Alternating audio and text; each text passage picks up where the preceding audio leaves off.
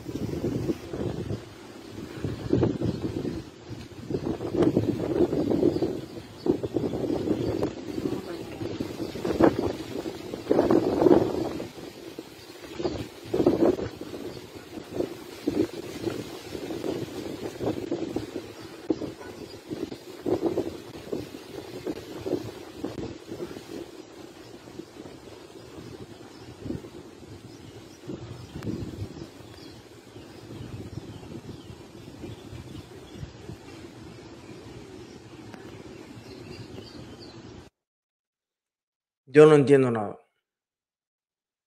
Ahora sí estoy votado, perdido, pero en el sentido no de dudar ni un ápice de, de Luis Manuel, ni mucho menos, sino de cuál es el objetivo de mostrar estos fragmenticos de video. Si Luis Manuel está ahí, si el hombre está ahí, está vivo, dice la televisión cubana que está perfecto. ¿Qué hace Luis Manuel en una sala de psiquiatría? Que le dan paseitos por el patio.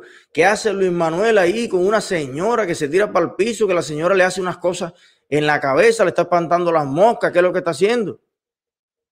O si no es el director del, del hospital, mostrándole la arquitectura del hospital. Eh, ¿Qué cosa es esto? Yo vuelvo y repito, cada videíto que sacan ellos, si su pretensión es que la gente se calme, que la gente no pregunte, que la gente no indague, o que la gente desconfíe, o que la gente se aburra, bueno, están logrando exactamente lo contrario. Exactamente lo contrario. Cada día se demuestra más la probabilidad de que Luis Manuel esté fuera de sí, desajustado mentalmente, producto de sabrá Dios qué procedimientos, qué tortura, blanca o negra, qué lesiones, qué estupidez, qué química o qué física, no se sabe. Esto es una cosa totalmente fuera de, toda lógica. Ya Luis Manuel lo va ahorita para un mes preso en un hospital. Hospital al que nadie se puede acercar. Hospital que está militarizado. En una sala de psiquiatría a la que nadie puede llegar. Todas las personas que han intentado ir a averiguar por Luis Manuel son detenidas inmediatamente. Entonces sale una vez por semana un videíto que se ve Luis Manuel, se para, se sienta, se para, se sienta. Esto es una locura total y rotunda. Y bueno, poco a poco hay personas de vergüenza dentro de Cuba y fuera de Cuba que se van pronunciando y van tomando algún tipo de acción sobre la naturaleza eh, oscura de estos actos. Antes quiero agradecer al señor Joiset Hernández, bienvenido, nuevo miembro de nuestro canal. Bienvenido a la familia. Lisette Suárez, muchísimas gracias por su contribución a nuestra plataforma. Y Malcolm Álvarez, muchísimas gracias por apoyarnos.